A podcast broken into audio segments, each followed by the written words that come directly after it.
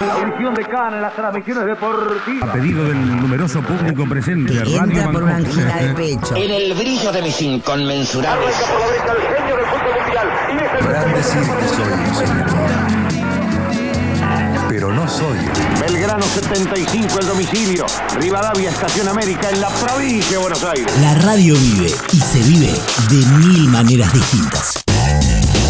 Hola, mi nombre es Néstor y les cuento que la radio tuvo para mí siempre esa magia que podría explicarse si nos trasladamos a una comunidad de la llanura pampeana hace ya varios años, cuando un niño esperaba ansiosamente los cuentos infantiles clásicos que emitía Radio Nacional y a veces también por la noche a través de la llamada onda corta y si las condiciones climáticas o atmosféricas lo permitían, sintonizar Radio Nederland desde la tierra de los molinos de viento.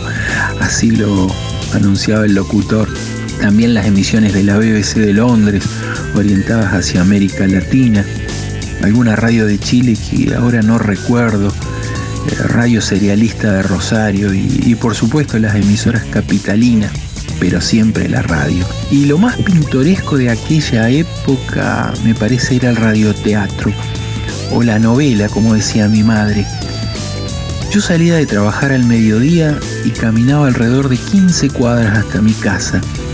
Y durante ese trayecto podía escuchar completos los episodios del radioteatro sin necesidad de ingresar a ningún domicilio porque los vecinos ponían sus equipos a un volumen tal que se podía oír desde la vereda.